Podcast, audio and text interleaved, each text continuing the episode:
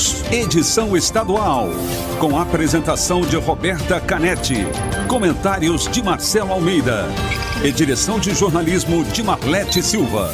T-News. T-News. Oferecimento Alimentos Caldo Bom. Hashtag Cinquentou. Uma festa de sabor e novidades para comemorar os 50 anos da Caldo Bom. E farmácias Nissei. Nissei por perto. Verão certo com as melhores ofertas para você.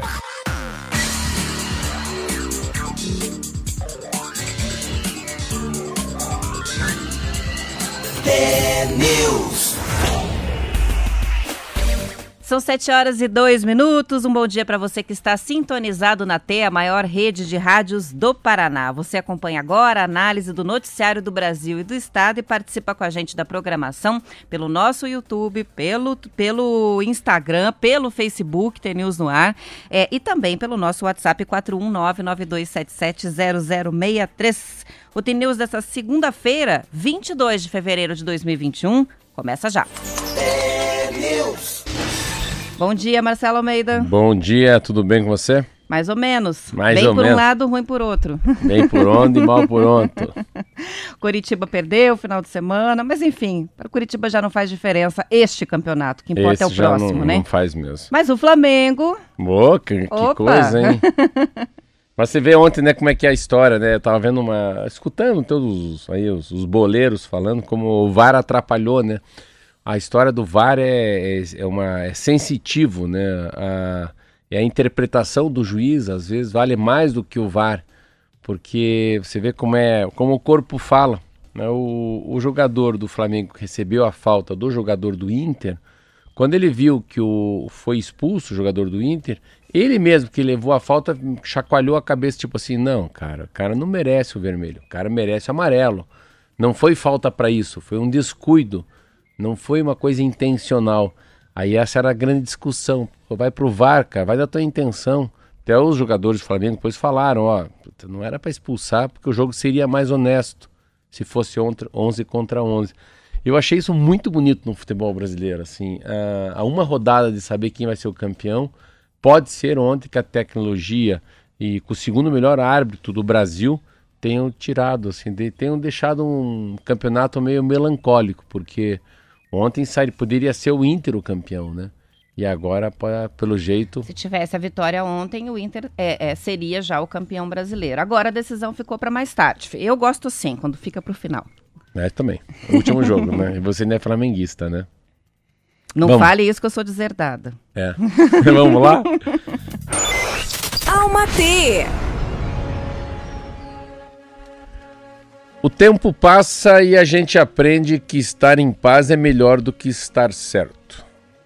A maturidade nos ensina a fluir com a vida sem tanta resistência. Entendemos. Entendemos que o segredo da felicidade plena está na aceitação inteligente. O que não pode ser mudado não deve ser lamentado, então aprendemos que o segredo é apenas viver um dia de cada vez, às vezes errado, às vezes acertando, mas nunca desistindo de ser melhor, de fazer o melhor e de esperar pelo melhor.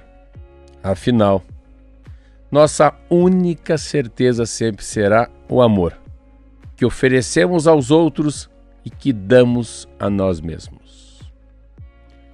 Maravilha, são 7 horas e 6 minutos e a gente começa o noticiário hoje falando sobre a baita confusão que foi o não concurso da Polícia Civil no fim de semana. O anúncio do cancelamento foi feito pelo Núcleo de Concursos da Universidade Federal do Paraná às 5h42 da manhã de ontem. De que não teria mais concurso da Polícia Civil. E caiu com uma bomba a notícia sobre os 106 mil inscritos que fariam as provas a partir da uma da tarde.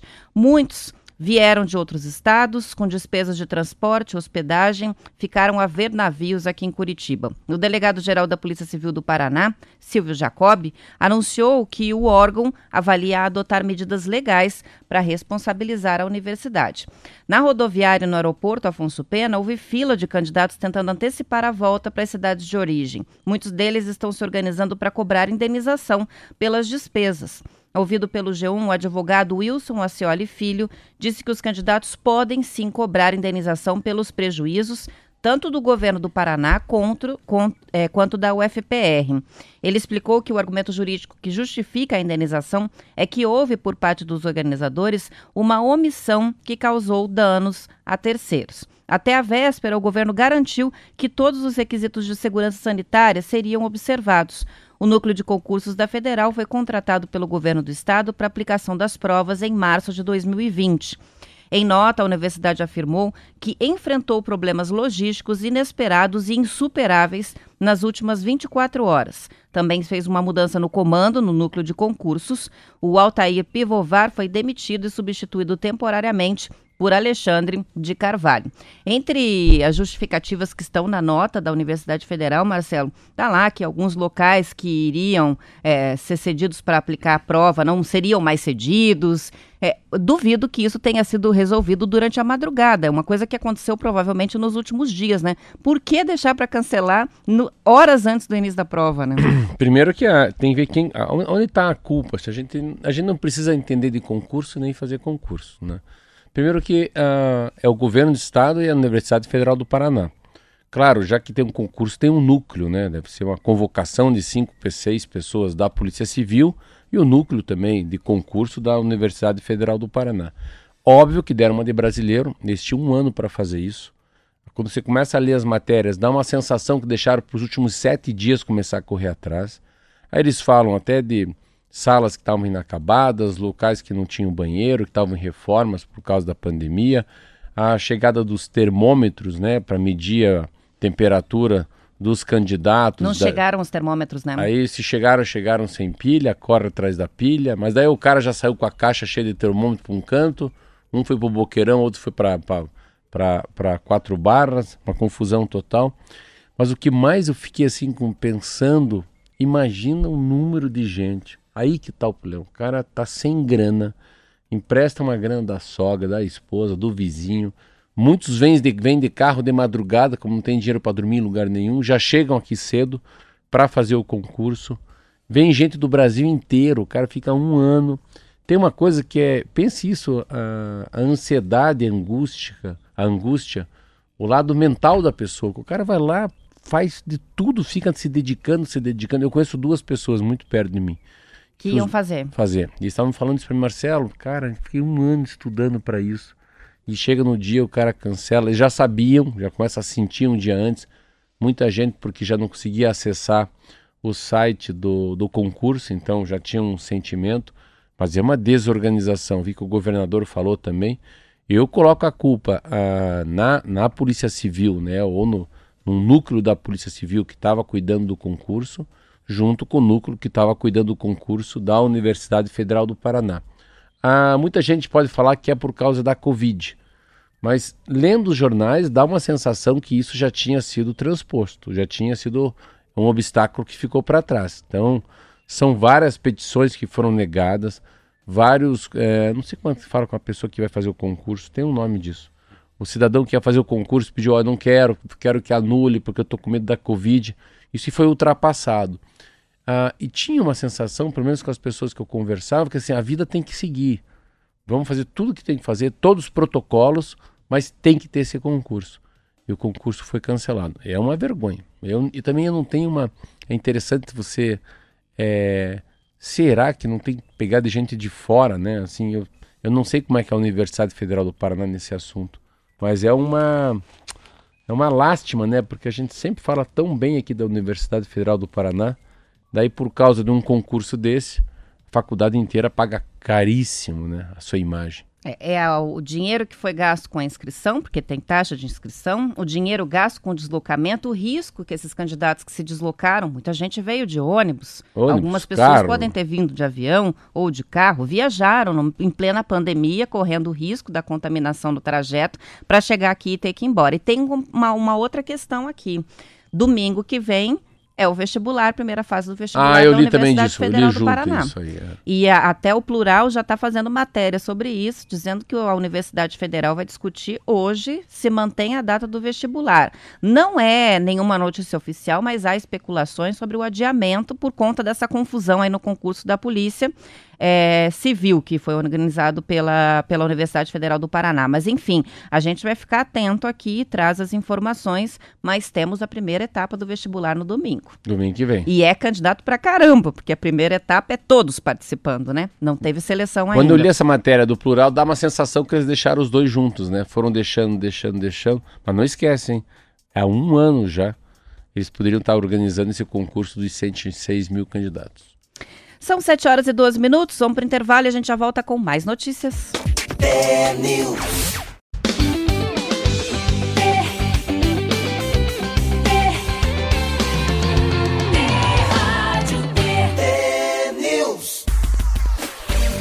São 7 horas e 17 minutos, conforme anunciado pelo presidente Jair Bolsonaro. Essa semana deve, deve haver troca de comando em duas das maiores empresas do Brasil.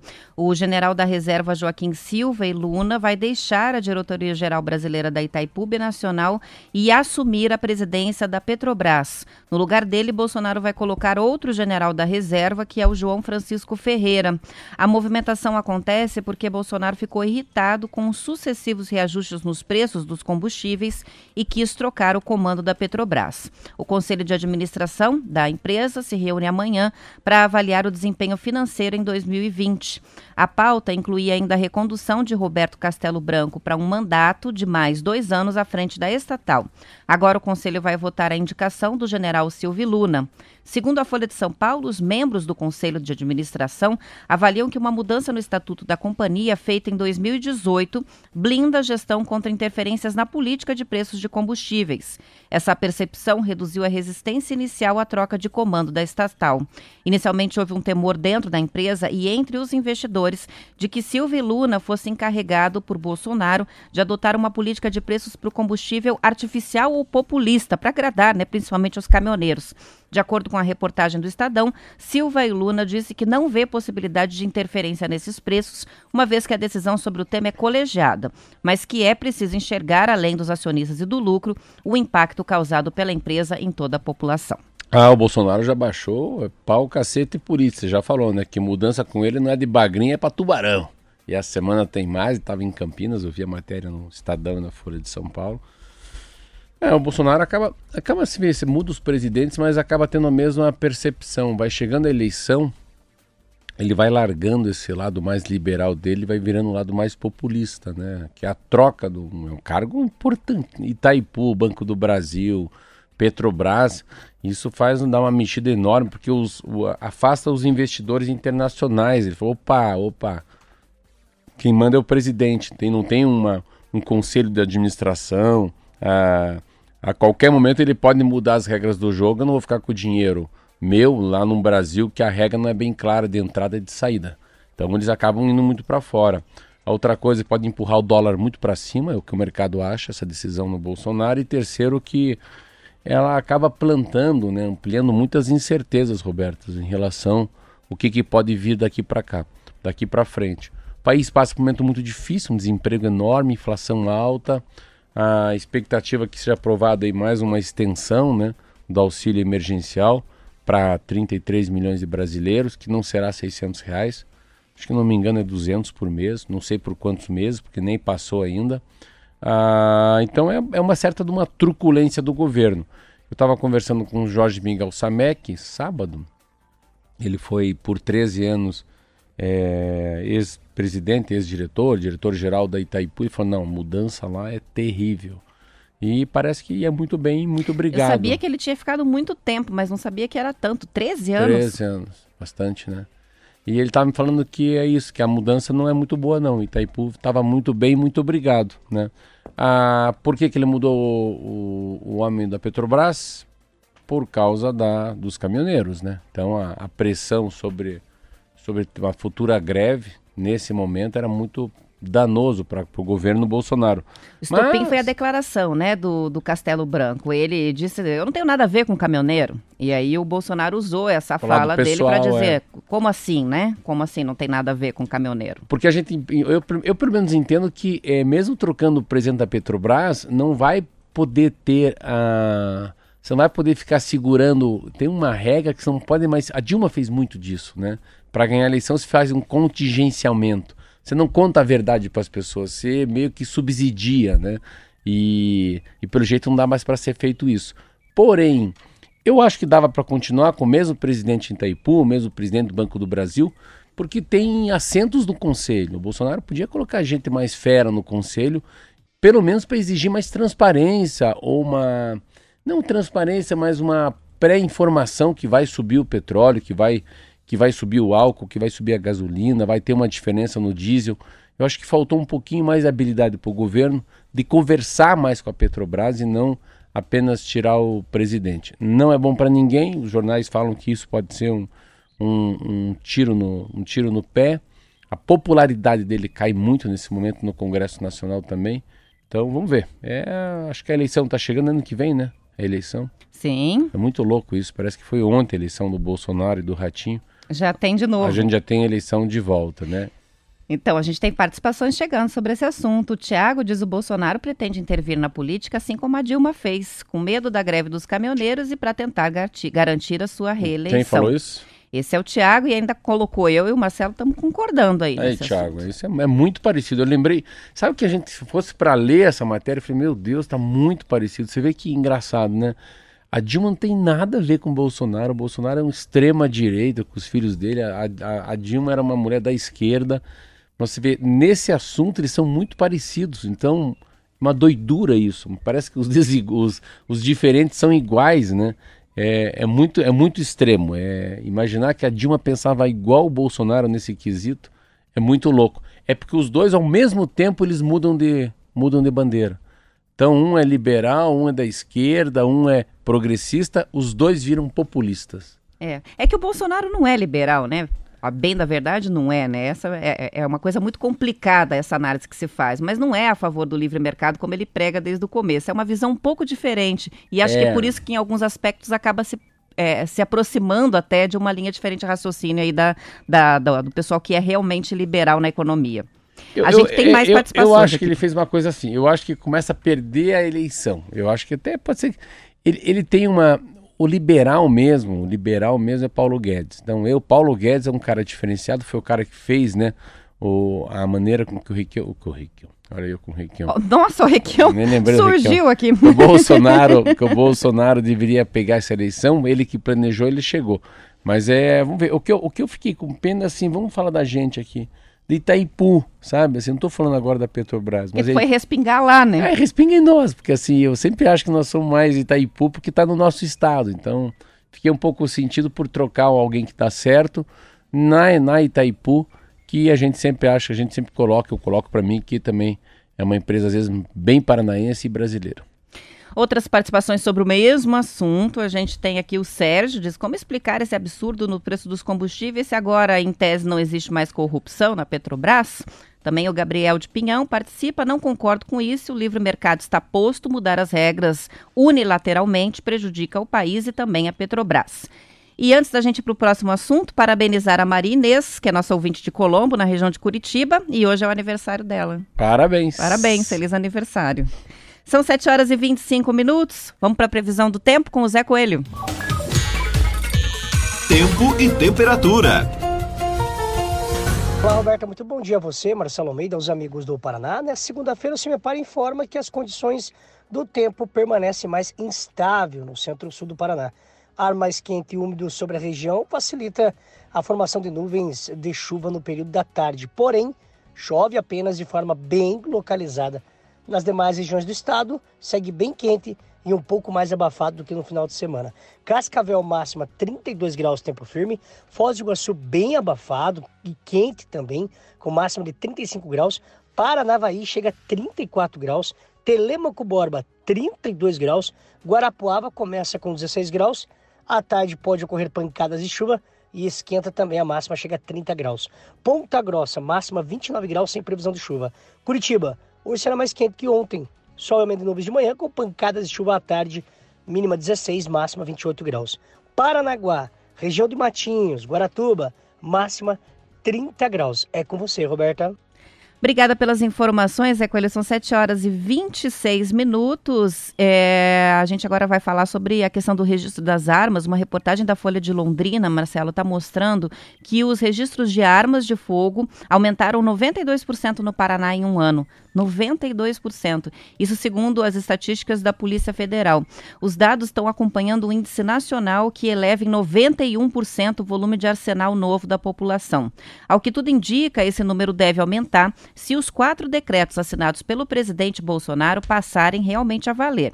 Segundo a Folha, desde a assinatura do documento, mais de 30 projetos de decreto legislativo foram protocolados na Câmara Federal na tentativa de anular os do presidente, que modificam o Estatuto do Desarmamento. Entre os pontos alterados estão a ampliação do limite de quatro para seis armas por pessoa, a permissão para que atiradores comprem até 60 armas e caçadores 30, a autorização do Exército pode passar a ser necessária apenas quando as coleções superarem os limites estipulados. Também foi ampliado o volume de munição para os caçadores, atiradores e colecionadores para 2 mil projéteis por ano. Essa é aquela matéria que é muito perigosa, que as pessoas escutam, acham que é a população. Não é. Vamos arrumar isso aí.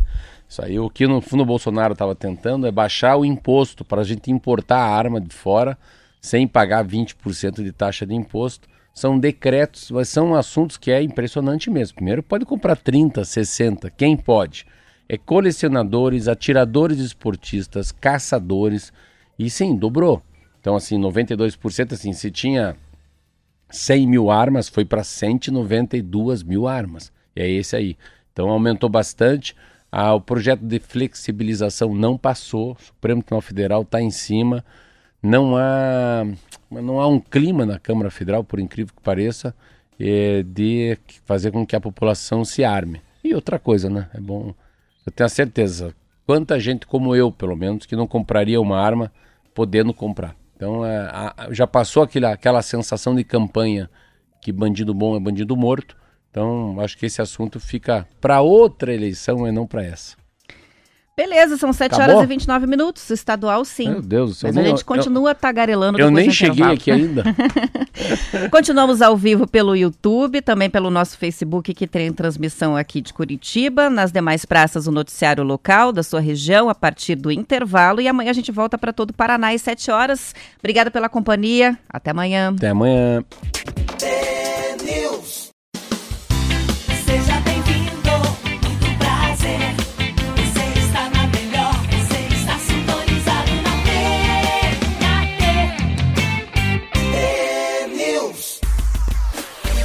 Sete horas e 34 minutos, o Flamengo venceu o Internacional de virada por 2 a 1 e é líder do Campeonato Brasileiro. Se o Inter tivesse vencido a partida ontem, já seria o campeão. Com o resultado, a definição fica para quinta-feira. O Inter recebe o Corinthians no Beira-Rio e o Flamengo enfrenta o São Paulo no Morumbi. Aí sim, né? Vai Corinthians. Vai Corinthians. Vai Corinthians. Eu acho já difícil, o... hein? Hã? Acho difícil. Eu, eu acho que o Flamengo é dificílimo o jogo do Flamengo, hein? Difícil com o Flamengo, São Paulo. É, com o São Paulo lá, né? É. E o São Paulo tá em quarto colocado e o mas o São Paulo até pouco tempo era o favorito é, do Campeonato é, mas Brasileiro. outra coisa, o São Paulo é o quarto colocado, acho que o Corinthians é o décimo colocado. Eu, eu acredito que é campeão, mas eu então assim, é melhor para chutar, eu acho que sim, mas é dificílimo, pode dar um, uma coisa ao contrário, mas o Flamengo tá Tá, acho que tá com a mão na taça. É. Já o Vasco ficou muito perto do rebaixamento, com o um empate para o Corinthians, quase impossível, né? Que não seja rebaixado. O tetracampeão brasileiro precisa vencer o Goiás e torcer para que o Fortaleza perca para o Fluminense, tirando ainda uma diferença de 12 gols. Eu acho que está rebaixado o Vasco, né? Está rebaixado porque o, o, o Vasco, assim, se o Vasco ganhar o jogo, ele fica com o mesmo número, né? É, do Bahia, né? Do Fortaleza. Do Fortaleza. Só que a diferença de gols é muito grande, então ontem você vê pela choradeira. E é interessante que o Vasco é um time muito ruim, mas muito ruim. O Curitiba jogou contra o Vasco lá, nós ganhamos de 1 a 0 mas é um time muito estranho o Vasco, né? Você vê e o Fortaleza, o Fortaleza é um time que. É, é engraçado essa coisa de Fortaleza e Ceará. Um exemplo, nós perdemos pro Ceará aqui. E eu, eu achei o, o Fortaleza até melhor que o Ceará. E o Ceará tá bem mais bem colocado. São os dois times, né? Uh, daquele estado. Mas é, ontem, como falei, né, foi uma pena, porque era um jogo que deveria até o final 11 contra 11, né? E aquela titubeada do, do próprio juiz de procurar o VAR, né? Foi muito. Mas eu gostei da honestidade ontem, sabe? Que engraçado isso, a honestidade dos jogadores do Flamengo.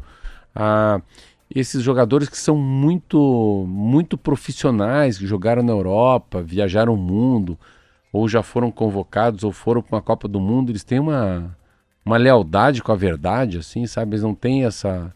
A rivalidade deles está ali no campo, mas com muita ética, com muita transparência, né? Muito legal. Ontem eu fiquei muito bem impressionado com o time do Flamengo, ah, sem debochar da expulsão. E o mais legal é que aquele cara é do Flamengo, né? Você tinha que pagar uma multa, né? Sim, um milhão, né? Não é? É. E uma coisa muito louca isso, eu acho que você, você é uma. É, vou explicar isso num milhão. No fundo, existe no Brasil assim, nós fomos jogar contra o Santos. Aí não pudemos levar o Sabino. Por quê? Porque o Sabino é jogador do Santos, tá? Então tem uma coisa no mundo assim, então você você joga num time, daí você vem jogar no meu time. Então vamos pegar o Sabino do Santos. O Sabino não sei, mas vamos pegar esse esse lateral que foi expulso ontem, é Rodinei. É o acho. Rodinei, né? É, então o Rodinei... Foi um torcedor que pagou para ele estar jogando o, o, É, o mas milhão. assim, mas você vê como é que é interessante. O Rodinei joga no, no Flamengo, né? Aí ele, para ele jogar no, no- naquele jogo, tem sempre uma cláusula que ele nunca pode jogar contra o time dele. Porque o time dele, queira ou não queira, pode ser que o Flamengo pague 30% do salário dele. Como é que você vai jogar contra a gente se a gente paga o salário para você para fazer gol na gente? É um pouco contraditório. Mas eu acho que o lado técnico, o lado esportivo tem que ser maior do que o dinheiro. Senão o dinheiro fala mais do que o resto. Ah, passou pro, pro, pro Internacional? Não importa, cara, se vai jogar contra o Flamengo. Você vai jogar todos os jogos. Você está cedendo o cara para jogar todos os jogos. Ele está apto para jogar, para ser campeão. Ah, não, mas agora não pode ser. Lembra muito aquilo de Fórmula 1. Quando pe- pediam para o Rubinho Barrichello não, não ganhar a prova para deixar o, o Michael Schumacher ganhar. Então é, é, é antiesportivo isso. E, mas eu achei bem legal ele jogar. Claro que tem, tem que pagar um milhão de reais de multa, já que você quer jogar, Rodinei, paga um milhão para o teu próprio time, que é o, o Flamengo. E daí você começa a ter uma coisa que é muito louca, começa a dar notoriedade para um cidadão desconhecido, que é um empresário que paga. Daí é. Sabe, daí saiu do esporte, né? O cara fica se exibindo com um milhão de reais. Eu vou ser bem sincera, quando eu li a notícia de que o torcedor doou um milhão de reais para o Rodinei jogar no Inter ontem, eu pensei, puxa vida, se a pessoa tem um milhão de reais para doar, ela vai doar para isso, né? Colabora com alguma coisa, uma causa, alguém que esteja realmente precisando. eu achei meio mas, esquisito. é, é, mas essa causa não. Essa, não, mas essa causa não dá manchete. É, não dá manchete. Mas olha só os memes que foram saindo no Twitter com o Rodinei expulso, né? Daí teve aqui uma, uma internata botou: Meu Deus, o Rodinei expulso, um milhão nunca foi tão mal gasto. Aí, se eu fosse o torcedor, pediria metade do dinheiro de volta. O Rodinei só jogou o primeiro Isso. tempo. Te dá Aí tá 500 lá. mil. É, tá lá, Rodinei falhou no gol, Rodinei é expulso, Rodinei rendeu um milhão ao Flamengo, Rodinei é muito Flamengo. Boa, Rodinei. Pagaram um milhão para ele ser Ajudou. expulso e jogar só. 22 mil reais por minuto. Tá fazendo cálculo aqui um outro internauta com relação ao Rodinei no Inter. Então ontem quebrou a internet essa Por história. aí. minuto? Não, não, por segundo. Por, é, ele botou por minuto. Não, é um 22 milhão. de- mil? Um Um milhão. milhão, de tá errado o reais, cálculo vai, ainda, bem por segundo. então é isso aí. Bom, os outros resultados. Goiás empatou com o Bragantino 0 a 0 e caiu. Caiu o Goiás também. Coritiba jogou em casa no sábado, perdeu para o Ceará por 2 a 0 já estava rebaixado, assim como o Botafogo. Você foi na O partida. Goiás né? perdeu? Per- Empatou por 0 a 0 com o Bragantino. Então, o Goiás perdeu, nós perdemos. O, É, o Goiás já Va- era. o Vasco empatou, O Vasco empatou. né? E o outro quem que é? Vasco, Curitiba, Os Goiás. resultados? Não, Ó, Bahia Goiás- 4, Fortaleza 0, Atlético Mineiro 13, Não, os quatro Sport rebaixados. 2. Quatro rebaixados. Fluminense 1, Santos 1, Grêmio 1, Atlético Paranaense 0. Esses Não, os foram os resultados. rebaixados. Os rebaixados é o Coxa, o Botafogo, A Botafogo, Goiás e o Vasco. Dois Isso. cariocas, hein? dois cariocas. Dois cariocas e um paranaense. A Uma não coi- ser que o Vasco ganhe de 13 a 0. Não. Uma outra coisa, uma coisa interessante também, que eu achei bem legal, que eu vi ontem no Jornal Nacional, não, no Fantástico. Os times que subiram, todos eles são verdes. Muito legal. O Juventude é verde, ah, o América Mineiro é verde, o Chapecoense é verde, ah, o Cuiabá é verde. Então, três são verde com branco e o Cuiabá tem verde com um pouquinho de amarelo. Então, são quatro times verdes que sobem. E aí, com esse resultado do Atlético Paranaense só para fechar, que perdeu para o Grêmio ontem, acabou o sonho aí de ir para Libertadores. O Atlético não vai mais ficar no G8, não tem mais chances. Então, que era o que o Atlético buscava agora nessa reta Esperava, final, né? não deu para o Atlético, mas enfim, é melhor estar na posição que eles estão do que na nossa, né? A gente tem participação do ouvinte Silvio aqui dizendo o seguinte, que é o que interessa, né, com relação ao futebol. Pergunta para o Marcelo se a prestinaria vai ter, vai ser inaugurada logo no Couto Pereira. Olha, Já pensou? já acho que é uma boa. Queremos decoff. Olha aí, ó. Queremos prestinaria É, no Couto sabe que um Pereira. dia eu falei isso no conselho, por que, que não pode ter café com leite, um expresso? A gente não pode Um comer croissant um de croissant de amêndoas. amêndoas, um coração de chocolate. Eu perguntei mesmo, né? Imagina as pessoas poderem vender assim, né? É, uma, como fosse antigamente, né? Quando as pessoas iam, antigamente se vê nos filmes de cinema, a pessoa vem com uma, com aquela bandejinha. uma bandejinha cheia de chocolate, né? De drops, de bala, né? Supra-sumo, era assim o nome das coisas. E por que não são vender um croissant, um croissant de chocolate, um croissant de amêndoa, né? Um cafezinho na hora, imagina no, no inverno, né? Isso aí não tem na Arena da Um Baixada. café com leite, é isso. Ontem eu fui num programa e perguntaram: o Curitiba vai se espelhar algum time como no rival do Barcelona? Eu falei: não, Curitiba vai se espelhar nele mesmo. Você vê como que é o rival, né? Todo mundo acha que a gente tem que ser igual ao rival. Eu falei: não, tem que ser diferente e até melhor. Melhor do que, do que a gente mesmo todos os dias. E o Isso time é a mesmo. mesma coisa, né? Superar as próprias marcas. São 7h42, segundo o balanço da Secretaria de Estado da Saúde, o Paraná já imunizou 277.700 pessoas com a primeira dose da vacina contra a Covid. Os números mostram que, na prática, não há como vacinar mais ninguém com o lote que a gente recebeu do governo federal, já que cada pessoa imunizada precisa das duas doses. No total, foram aplicadas até a última sexta-feira 331 mil doses, sendo 53.500 já da segunda dose que os profissionais da saúde começaram a receber. As vacinas de segunda dose estão reservadas e estão sendo aplicadas na maior parte dos municípios do estado. Segundo os relatos das prefeituras, foi possível imunizar profissionais de saúde em linha de frente e idosos com mais de 85 anos ou que vivem em moradias de longa permanência, nos asilos, né? Numa ação rara que chamou a atenção, o Ministério da Saúde pediu ajuda ontem à noite de forma pública ao Palácio do Planalto para comprar mais vacinas. Em nota, o Ministério afirmou que deseja comprar imunizantes da Janssen e da Pfizer, mas que as propostas das empresas vão além da capacidade de prosseguir com as negociações para contratação. Além de pedir orientação de forma aberta, o Ministério disse esperar uma resposta do Planalto essa semana para saber como proceder para solucionar impasses nas negociações que começaram em abril do ano passado com esses dois laboratórios. É, vai ter um gap, né? Pelo jeito, o Brasil inteiro vai ter um gap. Um gap é uma, um vácuo, uma inexistência, um interregno. Olha que legal. Que é uma falta de vacina. Então não tem jeito mesmo. Nas cidades, nos estados. Eu estava lendo hoje uma matéria que eu fiquei chocado. Olha sobre os Estados Unidos. Depois eu volto para o Paraná. Os Estados Unidos levaram quatro meses para chegar a 100 mil mortes. Os últimos 100 mil mortes foram registrados em 33 dias. Olha que interessante como está morrendo muito forte. E uma outra coisa que é uma matéria lindíssima, acho que essa matéria podia ter um sobrenome que poderia ser Esperança, porque fala o seguinte: Israel vacina quase metade da população. Risco de adoecimento por Covid-19 caiu 95,8%.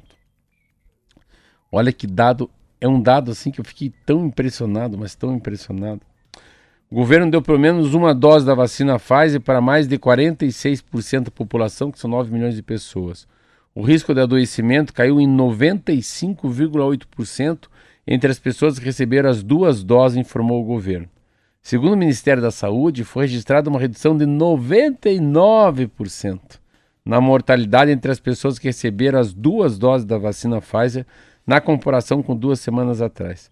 Além da redução na mortalidade, Roberta, autoridades informaram a queda de 98% no número de casos graves e 98% na quantidade de pacientes hospitalizados. Pelo amor de Deus.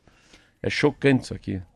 São 740 mil casos, morreram 5,5 mil pessoas. Então, assim, eles estão numa outra pegada, é, é, é, é impressionante.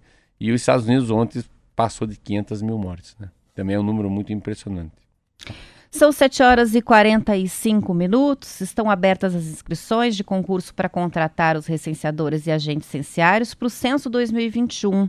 Para quem está precisando aí trabalhar, é uma oportunidade. São mais de 200 mil vagas temporárias para quase todas as cidades do Brasil. As inscrições são feitas pela internet no site da Sebrasp, a empresa organizadora dos processos seletivos. O censo seria realizado no ano passado, mas foi adiado em função da pandemia. Até isso foi adiado, o censo. Com isso, o concurso do ano passado foi cancelado. Agora tem início um novo processo de contratação dos recenseadores e também dos supervisores que farão as coletas de dados entre 1 de agosto e 31 de outubro.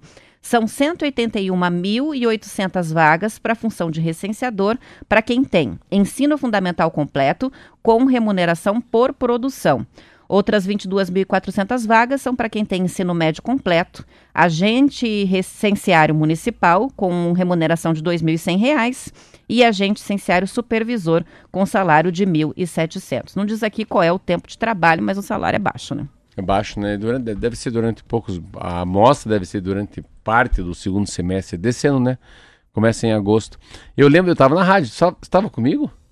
Quando? Quando, quando a gente falou sobre isso, não? Quer eu dizer, acho que não ainda.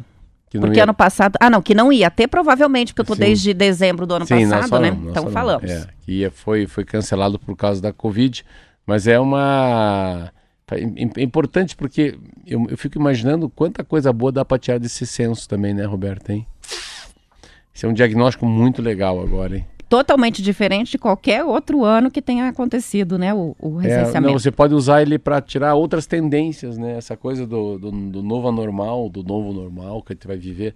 Já que vai de casa em casa, nossa, é uma mostragem muito legal. Você pode ver o número de pessoas que voltaram a morar nas suas casas, né? Deixar os apartamentos. Tem muita coisa. Daqui a pouco você vai falar sobre uma coisa que eu acho interessante, que está em tudo que é jornal também. Essa coisa da, do índice de massa corporal como o mundo engordou mais. Como todo mundo engordou é, essa da gordura tá pegando muito forte também, porque estão também voltando a falar, né, da Covid em relação às pessoas que estão com acima do peso. Então, tem muita coisa que agora vai valer como uma regra daqui para frente. Essa coisa do peso eu acho que vai ficar muito forte, muito forte. Essa coisa do quem está muito acima do peso fica muito mais vulnerável à Covid. Parece que isso de fato é uma. É, isso já é um fato, é né? Um fato, é né? uma coisa que foi descoberta ao longo da pandemia, né? Que é um grupo de risco fortíssimo quem está acima do peso. Então, assim, mais do que nunca agora é importantíssimo controlar é, a questão do peso. Você falou uma coisa do, do vestibular, né? Do teu filho, eu estava vendo lá na, na Petit Presti, na calçada, como também já fica essa coisa de ninguém ligar ar-condicionado, assim. Então, táxi, né? Pelo menos, né? A gente fica vendo os comércios de rua é, concurso, ninguém mais liga ar-condicionado. Você vê que, que baixa que o ar-condicionado vai ter daqui para frente, já que ele é um dos. Um, ele é um vetor, quase fosse uma ponte, né?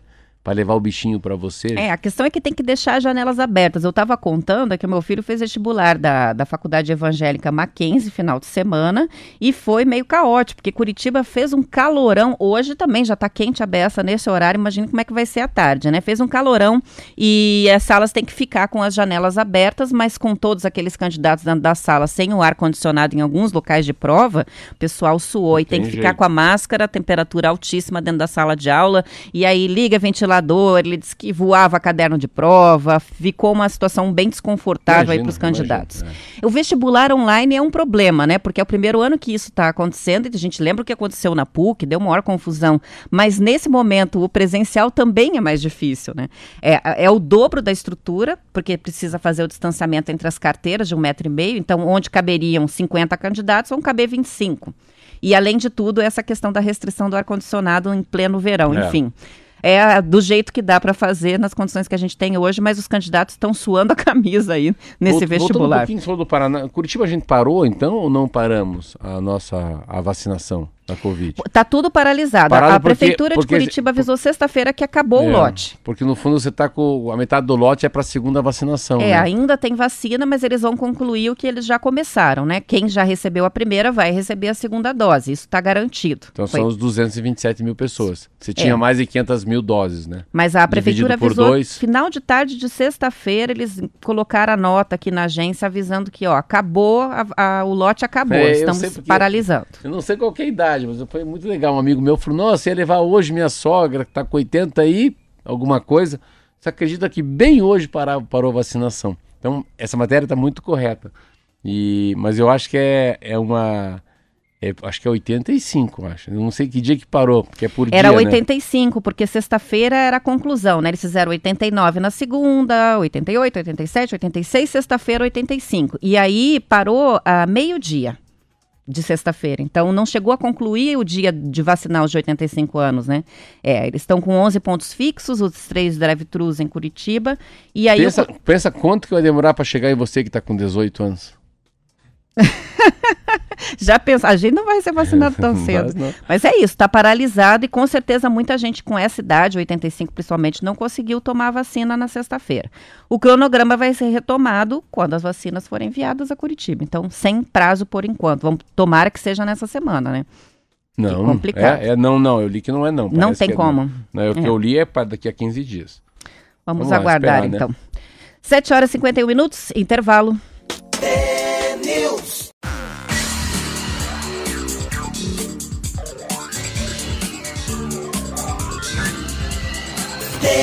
News. 7 horas e 53 minutos, o ex-governador do Paraná, Paulo Pimentel, de 92 anos, recebeu alta no fim de semana depois de quase dois meses lutando contra a Covid-19. O avô do atual vice-prefeito de Curitiba, Eduardo Pimentel, estava internado na UTI do Nossa Senhora das Graças, aqui em Curitiba. O neto postou um vídeo ontem nas redes sociais agradecendo pelo atendimento recebido. A esposa dele, a do Paulo Pimentel, a Ivone Pimentel, morreu aos 89 anos em janeiro, vítima do novo coronavírus. Também no fim de semana, Marcelo, o arcebispo metropolitano de Curitiba, Dom José Antônio Peruso, foi internado também no Nossa Senhora das Graças depois da confirmação da Covid-19. Segundo o boletim médico, o quadro de saúde do arcebispo é bom e a internação é para acompanhamento do quadro clínico e manutenção da vigilância. As informações são do Bem Paraná. É, coitado, né? Você vê, a esposa ficou, ele saiu, 89 anos, muito, né? O Paulo Pentel tem a idade do meu pai, deve ser um homem que nasceu em 30. E fica imaginando 60 dias no hospital, um homem de 90 anos. Boa parte na UTI, né? É, e como é que sai da UTI, né? Uma UTI, para quem já é novo, já sai muito debilitado. Mas que bom, eu tive um homem que eu conversei muito na vida, interessante. Ele é um homem diferente, assim. O Paulo Mentel tem uma sensação, eu tenho uma sensação que ele é parente do Silvio Santos, sabia? Sempre que eu falo com ele, eu acho que ele é meio Silvio Santos, assim, o jeitão que ele fala, o jeito que ele cumprimenta, o jeito que ele. É muito interessante. Que bom, que bom que ele saiu. E o arcebispo entrando, estava falando aqui de um amigo meu. Você vê como é que não, não tem dó nesse negócio, como pega a gente da saúde, né? Eu estava vendo agora que um é o dono do Hospital Santa Cruz, está muito tempo já hospitalizado. É uma história linda essa história. Ele é dono do Hospital Santa Cruz em Curitiba, ele vendeu o hospital. Vendeu para o pessoal de São Paulo e foi, acho que, comemorar. Ele, com mais oito amigos, foram lá para a Chapada dos. Agora não sei para onde é, Tem mas chapada, tem chapada do- veadeiros? Deve ser Chapada dos Veadeiros, coisa assim. Uma dessas chapadas e o guia lá estava com Covid. Ai, que azar. Ele voltou, mas achei muito interessante, porque essa pessoa que estava comprando o Hospital de Santa Cruz, que eu entendi, acabou ficando com tanta dor, com tanto sentimento de, ai meu Deus, meu amigo, eu acabei de começar. Foi lá e tirou ele aqui de Curitiba, levou para São Paulo, estão cuidando dele no Aston, mandou um avião. E ele tá, parece que há 25 dias numa máquina que faz transfusão de sangue, como fosse uma hemodiálise, para ver se a coisa melhora. Mas já está se recuperando, mas fica imaginando um cara aí com 60 dias quase de UTI, como é que fica? Igual o Paulo Pimentel. É, a gente não. Daqui a pouco a gente vai ver como é que for. Daqui um ano, assim, como é que foi a vida depois que saiu da UTI? Qual que é a vida? É tipo Brumadinho, né? O que, que é a vida um ano depois de uma Covid? Como é que se ficou? Como é que tá a O audição? saldo, né? O Daquele saldo. período todo. É, a palavra é linda, é um saldo negativo, né? É. São 7 horas e 56 minutos. Muitas participações que chegam para a gente pelo Facebook. A Umbelina Geraldo participa pelo Face, dizendo: Vendo vocês pela primeira vez direto de Campo Mourão. Emocionante, chique. olha que legal. É legal, hein? A Marinês, tão bom ver vocês. Pelo rádio é uma coisa, aqui é outra coisa, ela está dizendo. Também está com a gente o Wilson, a Chile, desejando bom dia, que é de Andirá. Muitas participações nos comentários. Quem precisar de link para assistir no YouTube ou então é, no Facebook. No Face é fácil, só entrar lá, tem news no ar. No YouTube, se precisar de link, pede aqui no WhatsApp Como é que, que a ela gente vê? Eu manda. tô de costa, mas ela vê você falando ou vê nós dois juntos? Ela vê as duas coisas. Olha lá para trás. Às vezes, agora estamos nós dois na tela. Olha lá. Às vezes tá só você, às vezes só eu. Às vezes a equipe inteira. O Punk, o Marquinhos Calopsita. Agora é só você. Fica variando. Beleza. A Associação Brasileira de Bares e Casas Noturnas, a Abrabar, conseguiu derrubar na justiça as multas aplicadas pela Fiscalização Urbana de Curitiba aos estabelecimentos que não estariam seguindo as medidas restritivas da pandemia. Segundo o Bem Paraná, os autos anulados são os que aplicaram multas de forma genérica, enquadrando os estabelecimentos assim: exercício de atividade de bar, sem é, especificar o que é a atividade de bar. Depois que a segunda vara da Fazenda Pública concedeu a primeira liminar lá em novembro, outros estabelecimentos agora estão conseguindo suspender as multas Olha. com o mesmo Sabe argumento. o que, que é isso, não? Hum. Eu tava, eu tava te ouvindo pensando, lembra muito trânsito. Trânsito antigamente, então a pessoa não tinha ah, como. Ah, passa um carro num sinal fechado, um exemplo. Aí tem um agente de trânsito. Ele olha pra placa. Ai, ai, ai. AXU 6. Será que é 611 ou 6, 617? Então é um erro. Um erro que você põe na multa, ou, ou coloca a esquina errada, ou coloca o modelo do carro errado, ah, coloca a marca enganada, Ou até a infração, né? Errada. o código errado. É. Ah, o código era o artigo 213, põe 216. Acabou. Então é a mesma coisa. Então, no auto de infração, pelo que eu estou entendendo que se me leu, é, falta informação mais verossímil, mais verdadeira, mais, mais profunda para que aquilo vale. Então, aí abre uma coisa chamada jurisprudência, né? Já que não vale para o boteco do Marcelo e da Roberta, também não vale para o Calopsita. A E a- decisão que vale para um tem que valer para os outros. E aí é só entrar com o pedido liminar que consegue, né? E eu te contei, eu tava lá tomando um café, chegou um amigo meu, Rafael, falou, nossa, rapaz, tomei uma multa de 50 paus. Não acredito, o que que eu faço? Eu fiquei, desi... eu fiquei triste. 50 mil? 50 mil é um carro. É, não, nem tava tão, tanta gente, já tinha saído, não dava para conversar, eu tava fechando, mas, mas tomei uma de 50 mil. Falei, não. Daí um dia você aqui falou, quantos milhões de reais já, que eram... os Mais a- de 2 milhões, dois né? milhões, é isso mesmo. Só em Curitiba de multas. Tá aí. Então, as decisões estão sendo revertidas quando vem muito genérico alto. 8 horas. 8 horas acabou. Amanhã a gente volta às 7 em ponto. Esperamos por vocês. Até amanhã.